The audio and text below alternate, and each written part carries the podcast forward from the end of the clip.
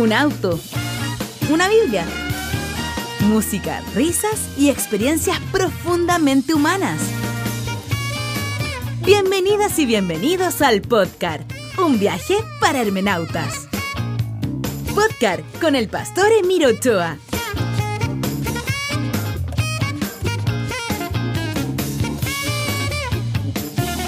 Estamos en Romanos capítulo 2.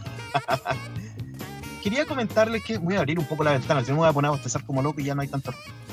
Les quería comentar que el estudio que estamos haciendo nosotros de Romanos, que seguramente usted ya se habrá dado cuenta que no es un estudio que parte de presupuestos teológicos, sino que de alguna forma es un estudio más o menos constructivista. ¿no? Lo que estamos haciendo acá es que vamos construyendo el pensamiento intentando de alguna forma no partir con ideas preconcebidas, ¿no?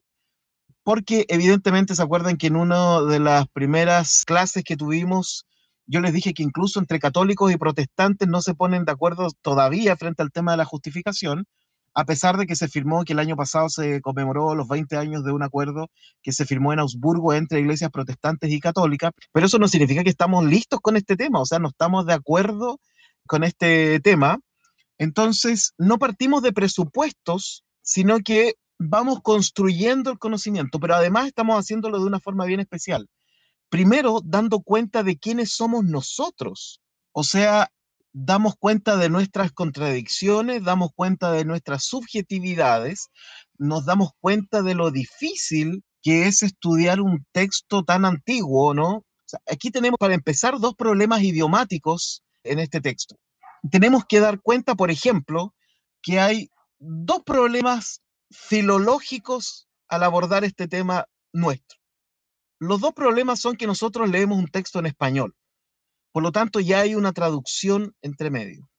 Primer problema filológico. Segundo problema filológico es que el texto del Nuevo Testamento fue escrito en griego, pero resulta que todos los escritores del Nuevo Testamento son judíos, por lo tanto piensan en semítico, y el pensamiento semítico es diferente del pensamiento griego el pensamiento semítico es mucho más dinámico, mientras que el pensamiento griego es mucho más científico. Por eso el griego se ocupa hasta el día de hoy en ramas como la, no sé, las ciencias en general, ¿no? Las matemáticas, la física, etcétera, se ocupan términos griegos porque de alguna forma son representativos de cierto nivel de la ciencia. Entonces tenemos dos barreras idiomáticas súper importantes. Primero, que estamos leyendo un texto en español. Segundo, alguien podría decir, pero nos vamos al griego del Nuevo Testamento. Pero resulta que el griego del Nuevo Testamento tampoco nos ayuda mucho porque eh, los textos fueron pensados en hebreo. Ahora, es un eh, musulmán que escribe un librito que se llama algo así como Las palabras de Jesús. El libro se llama El arameo en sus labios. Si usted lo quiere comprar, busque ahí Editorial Fragmenta.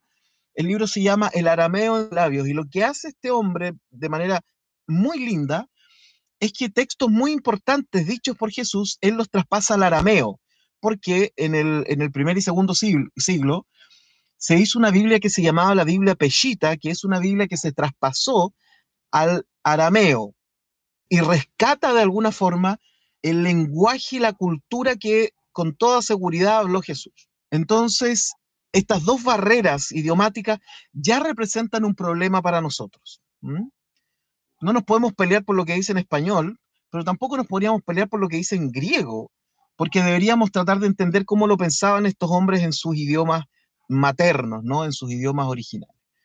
Por lo tanto, tenemos que dar cuenta de esos problemas. Damos cuenta también de cómo nosotros llegamos a este texto. Llegamos con curiosidad, llegamos a Romanos para confirmar lo que sabemos, por ejemplo, cuando lleguemos al tema de la predestinación o cuando abordamos en este capítulo 2 el tema de las obras versus la fe, y, quedamos tic, ¿cierto? Quedamos a cierto cortocircuito escuchando a Pablo que diga que, que al final va a haber un tribunal donde se van a salvar los que hicieron el bien, incluso no importando si son judíos o gentiles. Nosotros como protestantes criados en, una, en un dualismo griego, eso no tenemos dónde, dónde colocar esa cuestión, ¿no? Y damos cuenta de ese conflicto. Sería súper bueno que usted dé cuenta si tiene ese conflicto y dice, ¿qué me pasa con esto, no? No me gusta, me parece, porque todo tiene que ver al final para muchos con el tema de la condenación. O sea, yo en más de alguna ocasión, cuando he hablado del infierno, por ejemplo, y sugiero que yo personalmente me cuesta creer en una condenación, fuego, infierno y todo lo demás, después le voy a recomendar unas charlas que estoy viendo. Y, y en otros casos, el infierno surge como la necesidad vengativa del ser humano por esta cuestión que hablábamos ayer, que es el tema de la justicia. Que el gran tema de la Biblia, o uno de sus grandes temas, es por qué el malvado le va bien y al justo le va mal. ¿Por qué el malvado goza de la vida y el justo lo pasa mal? Entonces, al parecer, este infierno tuviera que ver también con este deseo profundo que cada uno de nosotros podría eventualmente tener de venganza, de que el otro también pague, ¿no? Esto es como, ¿se acuerdan ustedes de la parábola esta de los que estaban en la viña? Entonces llega el patrón y contrata a unos a las 8 de la mañana y les paga, no sé, un denario, y después contrata a otro a las 5 de la tarde por, por, por, trabajar una hora y le paga también un denario, y, lo, y los trabajadores reclaman, pues dicen, oye, pero qué onda, ¿no? Esto es súper injusto, o sea, a este que trabajó una hora deberías pagarle eh, un cuarto, un céntimo de dólar, y es porque nosotros tenemos esta idea de la justicia, ¿no? De que alguien debe pagar por, por, por las cosas que nos pasan en la vida, ¿no? Y eso es porque albergamos en el fondo, todos nosotros podemos igualar a Dios, ¿no? Por eso ese es uno de los argumentos por lo cual esta cosa del infierno y el fuego eterno a mí me cuesta tanto, ¿no? Porque resulta que si Dios es perfecto, el infierno no tiene mucho sentido porque sería una especie de fracaso, ¿no? O sea, veamos nuestras cárceles. Ahí hay justicia, ¿no? El que hizo algo mal paga por lo que hizo pero nunca es restaurado. No se restauran estas personas. En el fondo es encapsular el mal, no acabar con el mal, sino que encapsular. Es como no podemos hacer nada, entonces tenemos que encapsular el mal para que no dañe más.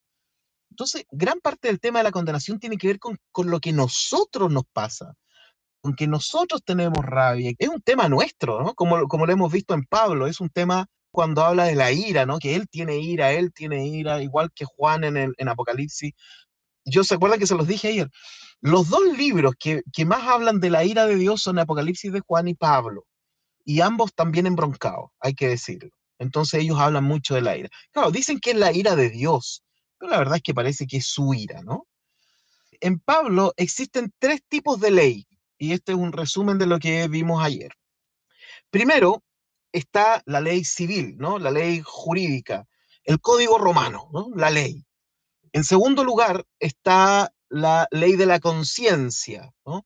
Pablo va, a hablar mucho sobre la conciencia. Ayer tuve una conversación muy interesante con Emi acerca del tema de la conciencia, que es una especie de ley moral con la cual venimos todos. Y eso habla en el capítulo 2, ¿no? que Dios puso su ley en los corazones de toda la gente. No es que Dios les puso el código civil, sino que les puso un código ético en la mente. Ahí tenemos una segunda ley.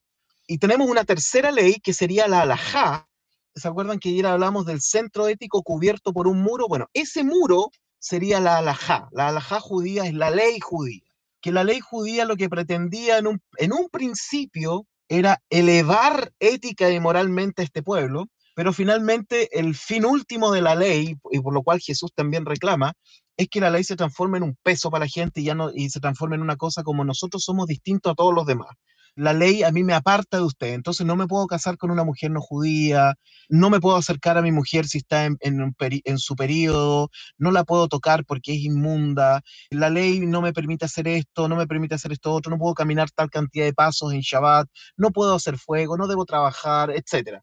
Entonces, lo que en un principio es un centro ético para que este pueblo sea elevado por sobre los demás y se transforme en luz para las naciones, la ley finalmente se transforma en una especie de cómo nos separamos del mundo. En un principio, la ley dada en el Sinaí era para, era, el sentido era cómo ayudamos a que el mundo sea mejor y por lo tanto, cómo nos abrimos al mundo. Y finalmente la ley se termina transformando en un cómo nos separamos mejor del mundo, cómo no nos contaminamos. ¿ah? Por eso incluso los judíos llega a un punto que, por ejemplo, ni siquiera pasaban por Samaria porque se podían contaminar. Y eso que los samaritanos eran primos lejanos, ni siquiera eran gentiles totalmente, eran primos lejanos. Y llega un punto la ley en que dice, mira, ni siquiera pasen por ahí, o sea, para que no se contaminen, etcétera. O sea, la ley se transforma en un, en una, en un cerco teológico que en vez de abrir el judaísmo hacia el mundo para que el mundo mejore como sociedad, finalmente termina cerrándolo.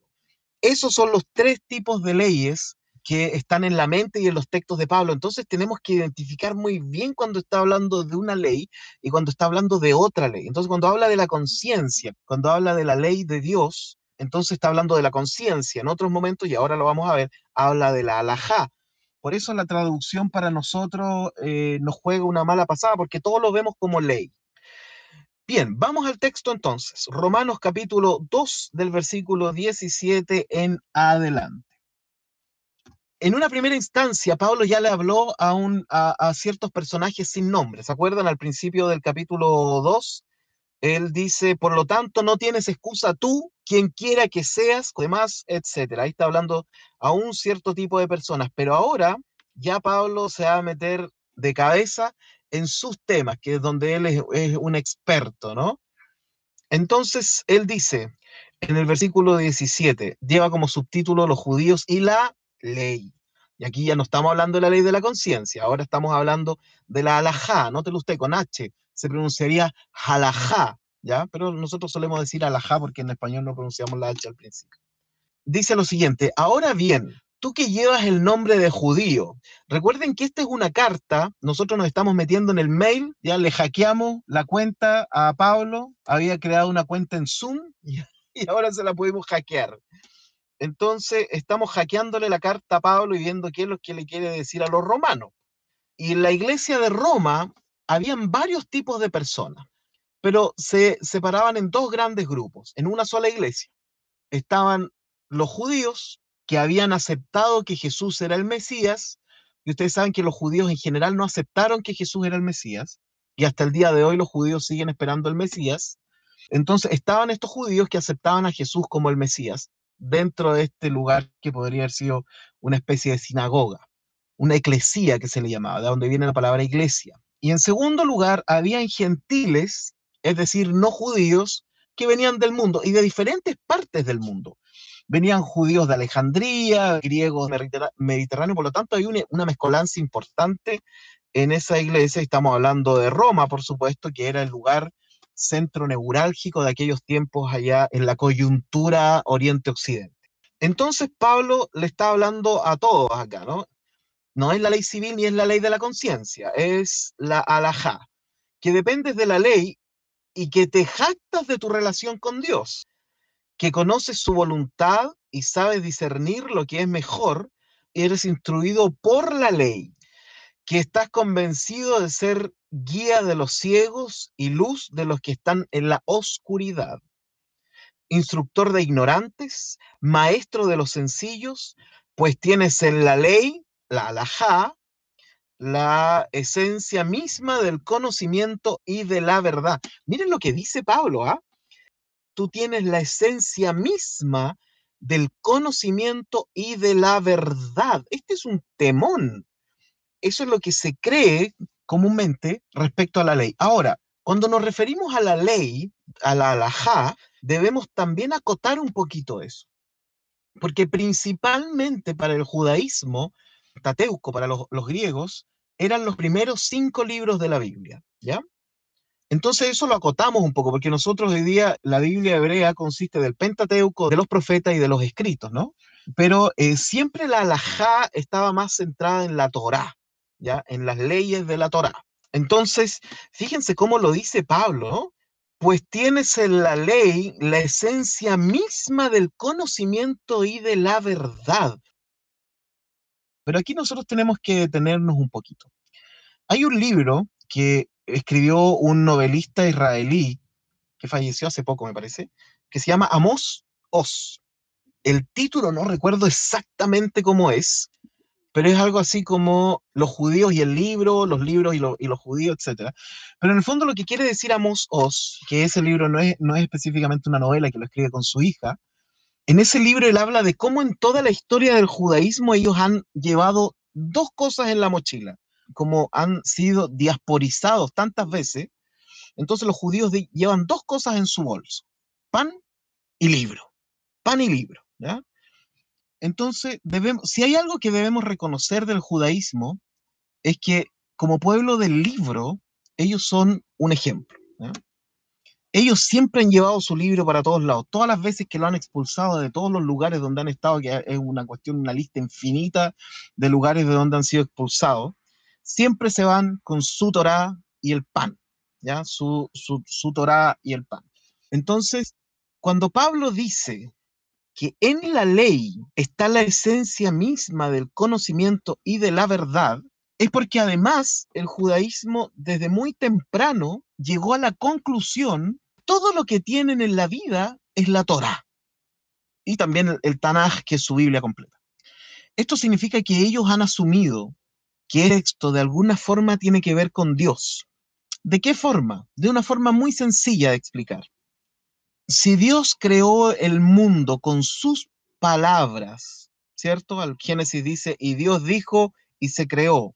Si Dios creó al mundo con palabras y las palabras están compuestas por el alefato hebreo y la Torah está escrita con el alefato hebreo, entonces este alefato hebreo contiene algo del infinito y por lo tanto los judíos se dan a la tarea de infinitesimalmente discutir la Torah se discute, se discute, se dialoga, se discute, se discute y se sigue discutiendo, etc. Y hay 80 tomos del Talmud, del Talmud de Jerusalén y del Talmud Babli, que son los Talmud de Jerusalén y de Babilonia, más un montón de comentarios, porque ellos lo único que han tenido en la vida es el libro. Eso significa que cuando yo abro la Torá, estoy accediendo al infinito, es decir, estoy accediendo de alguna forma a Dios. Y por lo tanto es curioso porque me meto a la Torah entonces, y aquí está Dios. O sea, no es que Dios se transforme en la Torah, aunque en algunas corrientes del pensamiento casi se llega a sugerir eso. Eso es en primer lugar. En segundo lugar, como el judaísmo prácticamente en toda su historia no creyó en una condenación, entonces no tienen miedo, no tienen miedo de escudriñar las escrituras porque no hay condenación, a diferencia, por ejemplo, del cristianismo, en donde si tú escudriñas las escrituras y llegas a una conclusión distinta de la norma, estáis frito, ¿no? Te ganaste un pasaje al, infierno en primera clase. Porque nosotros eh, estudiamos desde el miedo, ¿no? ¿Cómo vas a creer eso, hermano? ¿Cómo, ¿Cómo llegas a tal conclusión? Porque la teología es un programa de convención social. Como no tienes miedo en el judaísmo, puedes escudriñar la escritura de atrás para adelante, de adelante para atrás, de arriba para abajo, dando vuelta a las letras, asignándole número a las letras, fonología, fonética, numerología, los textos, como tú quieras, porque el texto es infinito, porque viene de Dios.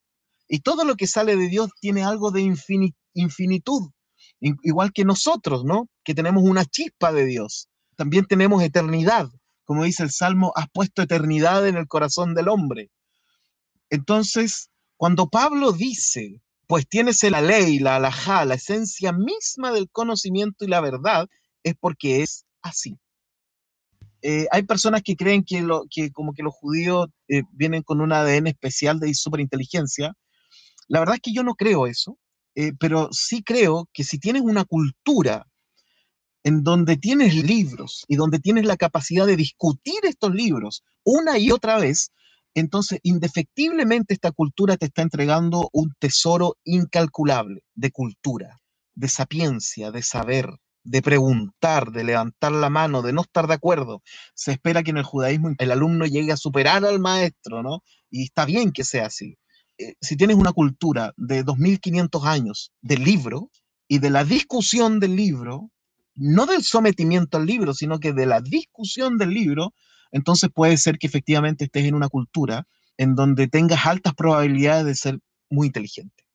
Mientras que en nuestro lado, en un principio, incluso pasó hasta, antes de la reforma, el libro solo era accesible al clero. El resto no sabían leer, no sabían latín, nada.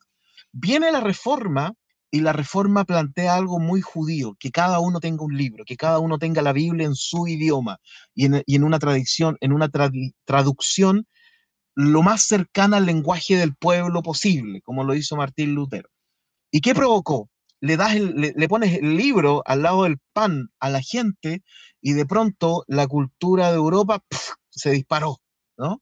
Abandonó el oscurantismo de la Edad Media los países se desarrollaron, se superaron, crecieron, etcétera, culturalmente, etcétera, porque pusieron un libro en la, en la, en la mesa, al lado del pan, y con la posibilidad también de ser discutido. De ahí surgirá también algo de la teología liberal del siglo XVII, XVIII y XIX, en donde los teólogos dicen, bueno, si vamos a estudiar, estudiémoslo. loco. Por eso a mí me asusta cuando la gente de repente dice, no, hermano, usted tiene que estudiar más la Biblia. Porque yo he conocido un montón de casos de hermanitos que terminan estudiando en serio la Biblia y algunos se terminan yendo de la iglesia, por hermano. Así que es paradójico, ¿no? Bueno, versículo 21. En fin, tú que enseñas a otros, ¿no te enseñas a ti mismo? ¿Tú que predicas contra el robo, robas? ¿Tú que dices que no se debe cometer adulterio adulteras? ¿Tú que aborreces a los ídolos, robas de sus templos? ¿Tú que te jactas de la ley, la alajá, deshonras a Dios quebrantando esa ley? Así está escrito. Por causa de ustedes se blasfema el nombre de Dios entre los gentiles. Le está hablando duro a, un tipo de, judío. Más adelante, más adelantando como la, lengua media traba, más adelante Pablo va a explicar cuál es el problema con el judaísmo y él habla con autoridad. Fíjense lo que dice el versículo 25. La circuncisión tiene valor si observas la ley, la alajá, pero si la quebrantas vienes a ser como un incircunciso. Por lo tanto, si los gentiles cumplen los requisitos de la ley, ojo, los requisitos de la ley, aquí está la ley de la conciencia prácticamente, no se le considera como si estuvieran circuncidados. Esto para los judíos de ese tiempo tiene que haber sido un bofetón. Yo me imagino sus caras cuando alguien estaba leyendo esta carta en la iglesia de Roma y cómo se movían del asiento a, y no le estaba gustando esto el que no está físicamente circuncidado, pero obedece la ley, se fijan, hay una ley que es una ley moral, una ley ética, ¿cierto? Te condenará a ti a pesar de tener el mandamiento escrito, a pesar de que tienes la ley ahí y además tienes la circuncisión, quebrantas la ley. Y aquí el masazo final de Pablo a los judíos que estaban en Roma, lo exterior no hace a nadie judío, ni consiste la circuncisión en una señal del cuerpo. El verdadero judío lo es interiormente y la circuncisión es del corazón, la que realiza el espíritu, no el mandamiento escrito. Al que es judío así, lo alaba Dios y no la gente. Estos serán los que 100 años después bueno, no tanto, ¿no? En el año 100 aproximadamente, finalmente judíos y cristianos ya no se puedan ver. Por una razón muy sencilla, porque el judaísmo, como guardián de la ley, siempre pensaron ellos como pueblo, y de hecho la Biblia lo dice, habían sido elegidos de entre todas las naciones para algo especial, por eso eran santificados, ¿no? Es decir, son tomados para una misión especial bien o mal cumplían esa misión, ellos, ellos creían que la estaban haciendo súper bien y que eran como muy celosos de Dios, ¿no? Entonces tenían una ley tras otra ley tras otra ley. Eh, por un lado, porque sentían que eso tenía que ser así, y por otro lado, cuando tú tienes mandamientos necesitas legisladores, y por lo tanto los legisladores se levantan como autoridad sobre el pueblo. O sea, quien pone las leyes siempre se pone como autoridad sobre los demás. Eh, por eso hay gente que en las iglesias le encantan tanto los estatutos, ¿no? porque eso te pone como autoridad sobre otras personas. Entonces, Jesús en algún momento ataca, por decirlo de alguna forma, el Shabbat, el sábado judío. Y ahora Pablo les toca la circuncisión. La circuncisión y el Shabbat en la mentalidad judía era lo que a ellos los distinguía de todas las demás naciones. De alguna forma, el Shabbat con la circuncisión y la Torá eran eh, los elementos que a ellos les permitían seguir considerándose elegidos y que de alguna forma justificaba el sufrimiento que ellos habían tenido. Si ya en, el tiempo de Jesús habían sido deportados un par de, un par de tres veces, ¿no? Por babilonios, asirios, griegos, etc. Entonces, Shabbat, circuncisión y Torah era lo que ellos tenían y con lo que justificaban su sufrimiento. Ese era el elemento distintivo, circuncisión, Shabbat y Torah. Ellos decían, esto es lo que nos hace a nosotros el pueblo escogido. Y si hemos sufrido, hemos sido masacrados, esclavizados, nuestras mujeres vendidas, nuestros hijos matados, todo lo que les pasó, todas las guerras que tuvieron todos los demás, ¿cierto? Como dice Flavio Josefo, las guerras de los judíos, etcétera. Todo lo que hemos pasado es porque, es porque somos circuncidados, porque guardamos el Shabbat y porque tenemos la Torah. Y ahora viene alguien a decirles que primero Jesús les dice, le erraron un poco con el Shabbat en el orden de los factores, ¿no? Después viene Pablo y les dice, mira, la circuncisión no vale tanto, y además dice, mira, Dios puso su ley en los corazones incluso de los gentiles.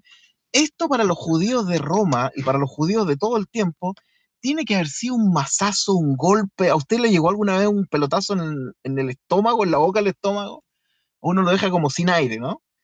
Tiene que haber sido tremendo. Eh, piensen ustedes en qué cosas son intransablemente sagradas en su vida. Y que de pronto venga alguien y le diga, no, si sabes que no es tanto. ¿Qué? no es tanto, ¿no? Pablo está diciendo esto, o sea, entre Pablo y Jesús, el judaísmo se sintió sobrepasadísimo, sobrepasadísimo, porque además eran, estos eran distintivos físicos y eran distintivos sociales, o sea, el pueblo de Israel se distinguía de todos los demás pueblos físicamente por eso se cuenta en la historia, por ejemplo, que cuando había carreras en, Alejandría o en lugares griegos, la gente se reía de los judíos porque como, tenían que correr desnudos, tiro los que eran circuncidados. Y cuenta en algún momento la historia que incluso algunos judíos circuncidados como que intentaron coserse otro pedacito de prepucio para poder calzar dentro del mundo griego que suponían que eran mucho más elevados y todo lo demás. Entonces la circuncisión es una marca física de distanciamiento de los otros. El Shabbat es una marca social y que afectaba la economía de alguna forma de los demás pueblos. Y la Torá era también una forma de distinguir del otro, del, pueblo. O sea, ellos tenían tres formas de separarse de la sociedad. Estas tres formas de separarse de la sociedad es arrasada de alguna forma por Pablo. Ahora, cuando Pablo dice que la circuncisión es del corazón, no está diciendo nada de lo que nosotros no podríamos decir, bueno, en realidad tiene razón. Pero por supuesto que afecta a las mentalidades que siempre se enfocan en la forma y no en el fondo. Ayer lo hablamos esto. Entonces hay personas que se enfocan en que la forma debe ser la correcta. No importa lo que haya en el fondo, la forma, las formas deben mantenerse, ¿no? Pablo viene a decir, saben que eso no es tan importante. Eso, la verdad es que no es tan, o sea, le está diciendo, tu circuncisión no es tan importante, sino que lo importante es la circuncisión del corazón. Así que imagínense cómo estarían de felices en ese tiempo. Últimos versículos. Ah, bueno, esto ya los leímos, ¿no? Lo exterior no hace a nadie judío, ni consiste la circuncisión en una señal del cuerpo. El verdadero judío lo es interiormente, y la circuncisión es la del corazón, la que realiza el espíritu, no el mandamiento escrito al que es judío así lo alaba Dios y no a la gente. Estos textos ya definitivamente harán que los judíos digan goodbye.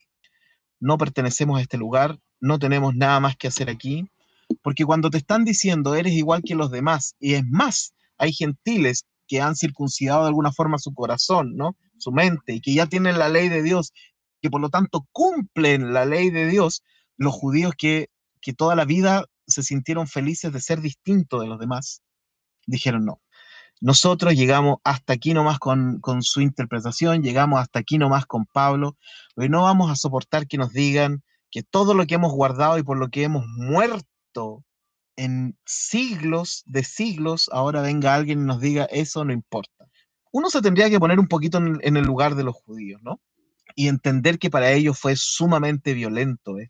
Porque Jesús, su predicación era, era sumamente ética, ¿no? Pero no venía necesariamente a quebrar la ley. Pero con Pablo, cuando Pablo dice, mire, esto es igual para todos, judíos y gentiles, ahí ya hay un quiebre absoluto de la alajá. ¿Ya por qué? Porque la alajá dice, eh, por ejemplo, el versículo 28, lo exterior no hace a nadie judío ni consiste la circuncisión en una señal del cuerpo. Eh, para el judaísmo, por ejemplo, la alajá dice que es judío el que es hijo de madre judía. Por lo menos en la tradición conservadora del judaísmo.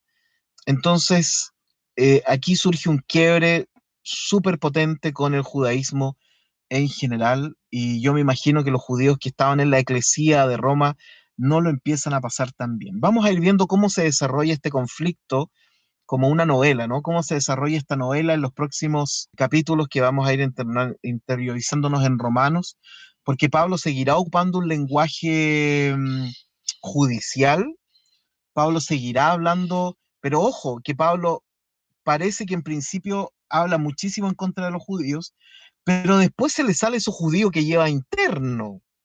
Entonces Pablo, ¿se acuerdan que tiene que moverse entre estas dos polaridades? Pablo tiene que moverse en dos, en dos polaridades. Eso sería la clase del día de hoy y con eso damos por finalizado el capítulo número 2 de Romano. Aquí estamos en el Romano Móvil un día más. Gabriel dice, leí un libro que decía que ante el imperio romano y toda la vorágine cultural, los judíos más que nunca llamaban a aferrarse a su tradición para no perder su identidad, claro. Bueno, efectivamente, Gabriel, este es un tema de identidad.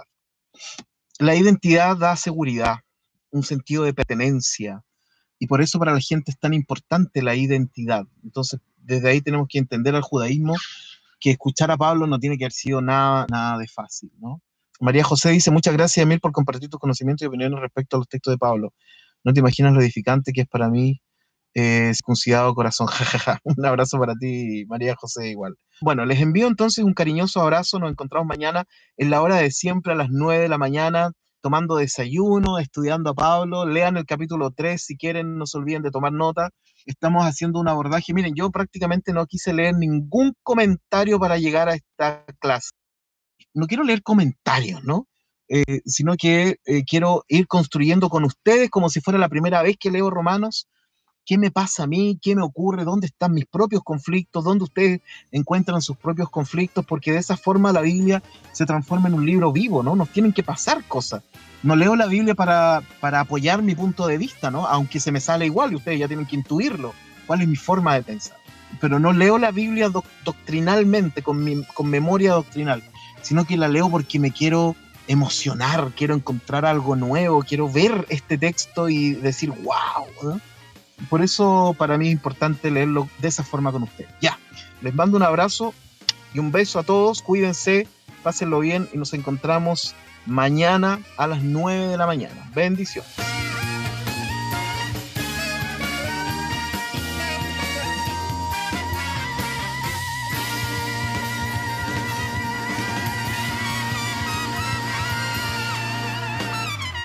Podcast con el pastor Emiro Ochoa. Otras informaciones en www.nuag.org.